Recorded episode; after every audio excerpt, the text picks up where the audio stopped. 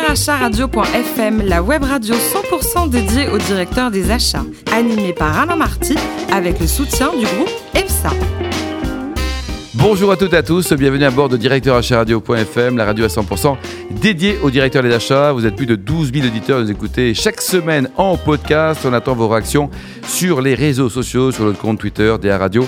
Thierry Dubas, FM à mes côtés pour co-animer cette émission. Bertrand Mabille, associé du groupe EPSA. Bonjour Bertrand. Bonjour Alain. Alors aujourd'hui, on reçoit un grand, grand monsieur de tout, du business, des achats, Pierre Pelouzet, qui a notamment comme titre de médiateur des entreprises au ministère de l'économie et des finances. Bonjour Pierre. Bonsoir Alain. Vous né en 1962 à Marseille. Est-ce que vous supportez l'OM Absolument. Je sais que c'est pas facile tous les jours, mais oui. Ah, mais très bien. Je peux le dire sur cette antenne, je supporte toujours l'OM. Bon, au sens propre et figuré ou Dans tous les sens qui vous iront bien. Ben, on, on est deux parce que moi j'aime beaucoup l'OM. Et vous, Bertrand, vous êtes plutôt foot ou pas? Non, vous n'êtes pas très foot. Vous n'avez pas une tête aimée le foot, si Hmm, c'est pas que la tête. Bon, d'accord, ça va. Alors racontez-nous, donc Pierre, vous êtes euh, diplômé de l'IFG, de l'INSEA, de Sciences Po, et votre premier job, c'était commercial dans tout ce qui est échographe, c'est ça? Ouais, c'est ça. J'ai commencé comme ça. Euh, à la fin de mes études, bah, j'ai cherché un premier job. Euh, vendre des échographes, c'était ce qui s'est présenté. C'était assez intéressant. J'ai découvert le monde médical, le monde de la technologie, de l'échographie. Ça m'a pas duré très longtemps non plus, mais bon, c'était une première entrée dans le marché. de- Et votre du première travail. vente, vous avez un souvenir la première vente Parce que Ah, on se rappelle toujours de C'est, sa euh, première vente. d'adrénaline, Ouais, ouais, c'est- euh, ouais. c'est- Eh oui, première vente, elle s'est faite. Alors ça a été compliqué, comme toutes les premières ventes, parce qu'on est un peu tremblant. On se dit, bah, qu'est-ce qui va se passer? Est-ce que vraiment il va signer ce bon de commande? Le client. Est-ce qu'il va me payer après quand même? Est-ce qu'il va me payer euh, après. Mais je savais pas à l'époque qu'il y avait Oui, autant de mal à payer, donc je, je croyais franchement que les clients payaient. Mais donc j'étais très content d'avoir ce bon de commande. Il a fini par le signer et ça a été le début d'une belle aventure. Alors 18 ans chez, chez Mobile, vous étiez toujours au commercial ou vous avez un autre périmètre Alors j'ai commencé par le commercial chez Mobile, je m'occupais de stations-service, je m'occupais de vente de lubrifiants, et puis petit à petit je passais au marketing, et puis après je suis tombé dans les achats. Alors, vous avez également beaucoup voyagé pendant cette période, dans quelques petits souvenirs. Une année à Londres, c'était sympa? Ouais, ouais, très sympa. Bah, ça a été le, le début. Moi, j'avais aussi dans mes études fait un MBA international, donc j'avais un peu le, le virus du voyage. Et effectivement, être dans une entreprise internationale, une grosse entreprise internationale, ça m'a permis de pas mal voyager. D'abord à Londres, où effectivement j'ai passé un peu plus d'une année, et puis après sur l'Afrique. Alors, deux années en Afrique, c'était où alors? Alors l'Afrique, j'ai tourné en fait. Pendant deux ans, j'ai tourné. J'étais patron des achats pour l'Afrique. Mais basé en Afrique ou? Basé à Paris. euh, Ah. Enfin, j'allais presque dire basé à Roissy parce que je passais plus de temps dans le lounge de, Vous avez beaucoup de, de miles Roissy non? que chez moi. À l'époque, j'avais beaucoup de miles. Ouais. Je tournais, je tournais. En plus, les voyages en Afrique, c'est toujours un peu aléatoire. Oui, mais, voilà, faut pas être pressé. Mais, mais voilà, c'était passionnant là aussi pendant deux ans. Quel pays vous avez euh, Bah, fréquenté tout, tout, tout. Tous les pays enfin, de de l'Égypte à l'Éthiopie, au Kenya, à l'Afrique du Sud, et puis tout, tout l'Ouest africain, Cameroun, etc. Nigeria. Euh, Ceux qui ne connaissent pas le Nigeria devraient visiter. Ça fait partie de l'expérience humaine. L'expérience. Et puis évidemment l'Afrique, enfin le, le- Bon. l'Afrique du Et alors, pour vous punir, six années passées au pays de Donald Trump? Ouais, à l'époque, il était pas, il était pas, il faisait pas de politique, Non. donc euh, c'était peut-être mieux. Mais bon, quoi qu'il y avait George Bush, c'était pas mal non Oui, plus. c'est vrai qu'il y en a eu quand même quelques-uns. Voilà, mais euh, passionnant. Ceci étant, six années aux États-Unis, Bah, passionnante. où, Euh, trois ans à la Nouvelle-Orléans, là aussi une ville fabuleuse que je conseille aux gens d'aller visiter. Euh, et puis trois ans à Washington. Le management à l'américaine, vous l'avez vécu comment? Très bien. Très bien, parce que pour moi, ça a été une vraie opportunité. Euh, vous avez rappelé mon CV, j'ai pas non plus fait des écoles absolument extraordinaires. qui- l'IFG, l'INSEA, Ouais, tout non, ça, pas mal. Quoi, mais- mais je veux dire, je pense que le, le fait de bosser dans une entreprise américaine m'a permis d'aller probablement plus loin que je n'aurais fait si j'étais resté dans une entreprise française où le poids du diplôme peut compter un petit peu plus, au moins pendant un certain Ça, temps. c'est clair. Pour vous, c'est un frein, l'évolution?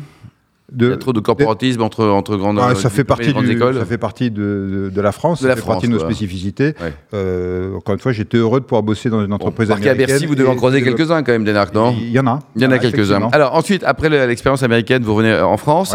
Euh, quelle était votre fonction, Pierre, au, au sein de CGLEC Alors, quand je suis revenu en France, j'étais d'abord, euh, encore une fois, chez, chez Esso, hein, pour euh, patron des achats pour l'Europe, et je suis parti directeur achat de CGLEC ensuite. Belle aventure, c'était bien. Ouais, belle aventure aussi, là aussi au niveau mondial, donc pas mal de voyages, à partir de Paris, mais, mais sur Toujours des miles. Toujours un peu de miles, il faut bien le reconnaître, mais dans un autre monde, le monde de la construction, du bâtiment, de, de, de la climatisation, du chauffage, de gros projets aussi, donc euh, assez passionnant aussi. Ouais. Cinq années ensuite euh, passionnantes, je l'espère en tout cas, à la SNCF, avec un périmètre qui était large. hein. Ah oui, euh, vraiment directeur achat de la SNCF, vraiment passionnante. Une belle entreprise, alors on en a une image peut-être contrastée vue de l'extérieur, mais c'est une vraie belle entreprise avec des gens qui s'investissent, qui y croient. Alors il faut rentrer un petit peu dans leur moule, arriver à leur faire comprendre qu'on n'est pas là pour défendre déformer le modèle, mais au contraire pour le faire progresser. Et, j'ai passé 5, voire même 6 ans, Six ans. euh, fabuleux dans cette entreprise à développer les achats, les achats responsables notamment, et à faire une fonction achat qui, je pense maintenant, est de, de très bonne qualité, qui a été reprise par- brillamment par mon successeur, mais qui, qui se porte bien. Comment on fait pour devenir euh, médiateur des entreprises? Alors, c'est passé notamment par l'associatif. Hein, en, en parallèle de mes fonctions d'achat, euh, bah, notamment quand je suis rentré en France après avoir été longtemps à l'étranger, euh, j'ai voulu me réinvestir un peu dans l'associatif. Je suis rentré dans le Conseil national des achats, c'est son, son nom actuel. Petit à petit, j'en suis devenu administrateur, euh, puis j'en suis devenu président, parce que je suis resté pendant six ans. Et j'ai essayé de beaucoup travailler sur les relations entre acheteurs et fournisseurs. Oui. Donc, on a, on a créé une charte de bonnes pratiques avec le médiateur euh, qui m'a précédé. Euh, j'ai créé une association qui s'appelle Pacte PME, qui a pour vocation de faire grandir les PME et que les grands groupes aident les PME à grandir, à bien grossir, à devenir des ETI. En 2010, Ouais, Très bien. euh, j'ai créé l'Observatoire des achats responsables, dont je suis toujours président aujourd'hui.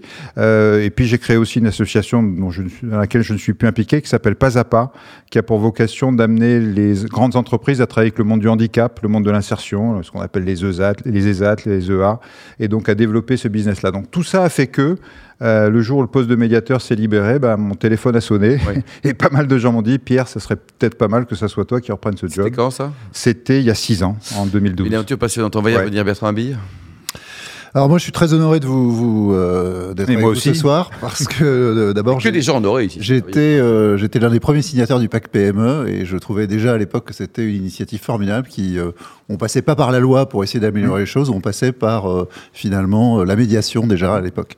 Et donc euh, ma première question c'est sur euh, votre premier cheval de bataille qui était les délais de paiement qui sont euh, un- la, la nuisance des PME en France, on le sait. Et on sait qu'il y a eu bah, toutes vos initiatives, euh, l'autorégulation, puis après il y a eu deux lois, la, dernière loi, la loi Macron. Euh, et puis finalement, on a l'impression, je lisais euh, des articles de vous récents, que bah, le, virus est toujours là. Donc qu'est-ce qui se passe sur ce sujet-là? Et Est-ce qu'il y a quand même des améliorations qu'on constate? Alors, je vais essayer de le faire en moins de deux heures et demie parce que ce, sujet me passionne tellement que je peux, en parler pendant des heures. Mais le constat, c'est quoi? C'est on, on progresse. Et heureusement, parce qu'avec tous les efforts qu'on a fait, on progresse. C'est-à-dire qu'il y a effectivement des lois. On a dérivé beaucoup par rapport à la loi. On est monté jusqu'à 14-15 jours de retard moyen par rapport à la loi. Euh, et puis petit à petit, on a vu une décrue. On est passé de 15 à 14, euh, etc. Là, on est aux environs de 10 jours en moyenne de retard sur l'ensemble de l'économie sur les paiements. 10 jours, ça reste catastrophique. 10 jours, c'est 10 milliards d'euros, si je schématise, qui sont dans les poches des grands groupes ou des grandes administrations, au lieu d'être dans les caisses des PME, des TPE. Euh, ça veut dire quoi? On sait aujourd'hui que 25% des faillites d'entreprises sont liées à des défaillances de paiement de leurs clients. Ça veut dire aujourd'hui qu'il y a 30 entreprises tous les jours, et encore aujourd'hui, à l'heure où nous parlons, qui disparaissent parce que les clients ne les ont pas payés. Ouais, ils ne sont pas payés du tout. C'est pas une question de retard. C'est voilà. C'est- retard, pas- même, même Retard. c'est Retard retard. aussi. Mais le cumul de retard, un, un jour de retard, Oui. c'est un milliard d'euros, donc euh, c'est- terrifiant. Et, et ça, malheureusement, on, on bloque. On arrive à un, un plafond ou un plancher de verre, je ne sais pas, sur lequel on n'arrive pas là en dessous. Euh, on, on fait, nous, un- une étude euh, tous- tous les trimestres qui montre qu'une facture sur sept envoyée par une PME à un grand groupe va rester bloquée dans les systèmes d'information. Oh. Une facture, c'est énorme. Et, et- et je me dis, le jour où on considérera qu'un fournisseur c'est aussi important qu'un client, on pourra changer ça. Parce que si on disait aujourd'hui, il y a un produit sur sept qu'on envoie à un client qui est défectueux, je pense qu'il y aurait un branle-bas de combat dans toutes les entreprises. On virait le directeur industriel, le directeur commercial, etc. Là, il y a une facture sur sept qui est bloquée et rien ne bouge. Oui, on fait des petites améliorations. Oui, on essaie de progresser. Oui, il y a des bonnes pratiques. Mais on ne peut pas rester là. Donc il y a encore un chemin énorme à faire là-dessus. Et il faut quoi Sensibiliser C'est quoi? Parce que là, vous Ah choses. sensibiliser, enfin, je, comme vous l'avez rappelé, on essaie de sensibiliser. Je passe quand même beaucoup d'heures à différents micros ou ailleurs à, à- à- à bouger là-dessus. Il y a eu un certain nombre de lois, il y a des contrôles, il y a des sanctions. On affiche des sanctions, ce qui me paraît terrible. Être obligé d'en aller à des sanctions et afficher des sanctions, c'est presque contre nature pour moi en tant que médiateur. Mais tout est fait. Et encore une fois, ça progresse. Mais pourtant, culturellement, quelque part, il y a quelque chose qui fait que on n'en perçoit toujours pas l'importance, la nécessité et, et le besoin bah, de simplement laisser vivre ou aider à vivre ou à se développer ces structures parce que tout le monde en a besoin. Hum, Bertrand? Et Est-ce que vous pensez que la technologie peut être une solution au final? Parce qu'on parle beaucoup d'IA, euh, de l'intelligence artificielle qui peut finalement aider à fluidifier ce process. C'est souvent Pas de la mauvaise volonté, c'est juste de l'impéritie administrative. Vous, avez- vous avez raison, c'est souvent pas de la mauvaise volonté, euh, mais d'un autre côté, dire, pour payer à l'heure, il faut le faire exprès aussi. C'est-à-dire, il faut vraiment mettre tout en œuvre, tous les processus, tous les humains, pour que ça paye. C'est-à-dire, vous mettez un système informatique, vous dématérialisez, c'est merveilleux. Si simplement euh, personne n'appuie sur le bouton en disant j'ai bien réceptionné le produit ou le service, bah, la facture reste coincée dans le système informatique. Ça peut être dématérialisé à 100%, la facture est quand même pas payée. Donc il y a un facteur humain qui reste clé, Ah. et c'est ce facteur humain sur lequel on bute aujourd'hui. Tant que les gens n'ont pas perçu ça, tant que chacun dans chaque entreprise ne dira pas si j'appuie pas sur le bouton, je suis peut-être en train de tuer une PME, eh ben, ça bougera pas là, là où ça doit bouger. Et alors vous êtes maintenant dans le secteur public. Est-ce que le secteur public en tant qu'acheteur finalement est exemplaire euh, Non. à tous égards ou est-ce Non, que non, ça pas reste mieux, aussi, pas euh, mieux. Malheureusement, pas mieux. Alors, on les pousse aussi. Je peux Ouais. vous dire que le discours que je vous tiens, je le retiens aussi. Euh, la, la moyenne de 10 jours de retard, malheureusement, Elle vient- elle, est aussi valable dans le public que dans le privé. Bon, à savoir que le public est censé payer plus tôt. Donc, les 10 jours s'appliquent sur 30, alors que dans le privé, ça s'applique sur 60. Mais pour moi, c'est pas une excuse. Euh, ça n'empêche pas que le public aussi doit être exemplaire. Là aussi, c'est une moyenne, hein, il faut pas caricaturer non plus. Il y a des gens qui payent très bien dans le public et dans le privé. Malheureusement, en moyenne, on n'y est pas. Sinon, j'ai une question sur la médiation, parce qu'on est dans le pays du Code civil, euh, on aime bien les, les, les- les lois, les règlements. euh, On en a beaucoup ça de notre lois, hein. culture, et on en a un paquet. Ouais, Oui, Et- probablement trop, mais bon, c'est- un autre débat. Et, et- et du coup, la médiation, c'est ce que les Anglais appellent la soft law, c'est-à-dire Mmh. c'est finalement on essaie de se mettre d'accord avant de passer euh, sous le couvert de la loi. Et c'est assez antinomique avec notre culture française. Et euh, comment ça évolue Ça, c'est des choses qui vont dans- aussi dans une- un sens positif? La, la réalité, c'est qu'on a beaucoup de lois, mais qu'elles ne sont pas forcément utilisées. Une PME n'attaque pas son client. Vous pouvez avoir toutes les lois du monde, y compris sur les délais de paiement. Je ne vois pas une TPE-PME qui va attaquer son client parce qu'elle ne le paye pas, ou alors c'est vraiment euh, En dernier recours. en Ouais. dernier recours, quand on n'en peut plus, qu'on va mourir, qu'on va attaquer son client. Pour une rupture de contrat, pour une spoliation de propriété intellectuelle, pour tous les sujets qu'on voit, on ne voit quasiment jamais de petits fournisseurs, entre guillemets, attaquer un grand client. Mais s'il fait rien, il meurt. Ou, ou il est affecté, ou il Non, peut pas peut investir, ou il embauche pas, ou il se développe pas, mais il se passe quelque chose. Et donc, il faut lui apporter une solution intermédiaire. Et c'est ça qu'on lui amène. Nous, la, la médiation, c'est c'est effectivement de la soft law, mais c'est surtout recréer un dialogue confidentiellement, gratuitement. Moi, J'étais en entreprise de les rappeler toute ma vie. Maintenant, je peux offrir un service public, je me prive pas de le faire. Donc, gratuitement, et ça va très vite, parce que ça consiste simplement, si je peux le dire comme ça, à amener deux parties autour d'une table et à créer un dialogue. Mais un dialogue intelligent où on s'écoute vraiment, où on se comprend vraiment, où on va vraiment au bout chercher une solution. Et quand les deux parties trouvent une Et ça marche ou pas? ça marche. On, on fait, euh, moi j'ai commencé il y a six ans, on faisait une centaine de médiations dans l'année.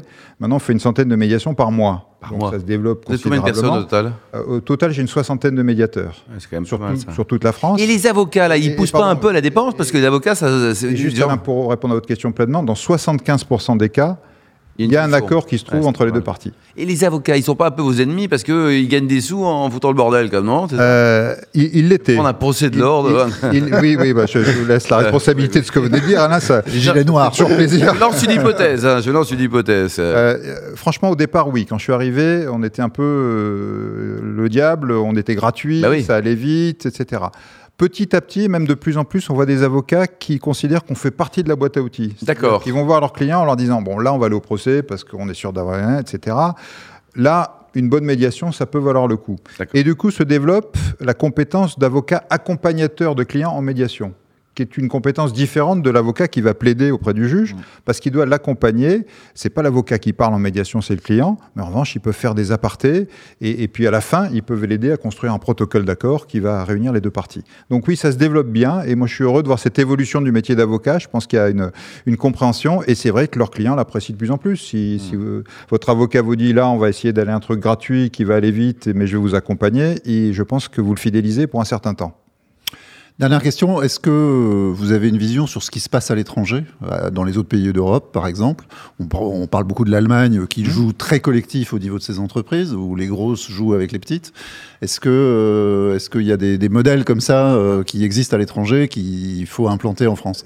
Il y a des cultures. Je ne sais pas si le- les modèles étrangers sont importables en France. La culture allemande, on l'im- plantera pas en France. Je vais raconter une petite anecdote, euh, si, si on a encore quelques minutes. Bien sûr. Euh, on a fait une grande étude il y a quelques années, avant une des lois, euh, sur les délais de paiement. Et donc, je suis parti avec un sénateur à l'époque en Allemagne.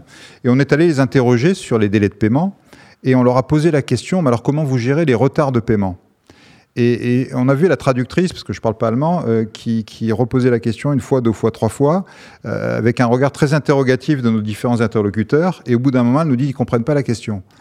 Euh, Il n'y a pas de retard. Le retard de paiement pour eux, culturellement, ouais c'est très difficile parce que ça se sait tout de suite, celui qui paye en retard, et oui. il se décrédibilise dans son marché, et du coup, il perd tous ses clients, tous ses fournisseurs. Alors que chez nous, si, si on a été là, il n'y aurait plus beaucoup de gens qui travailleraient.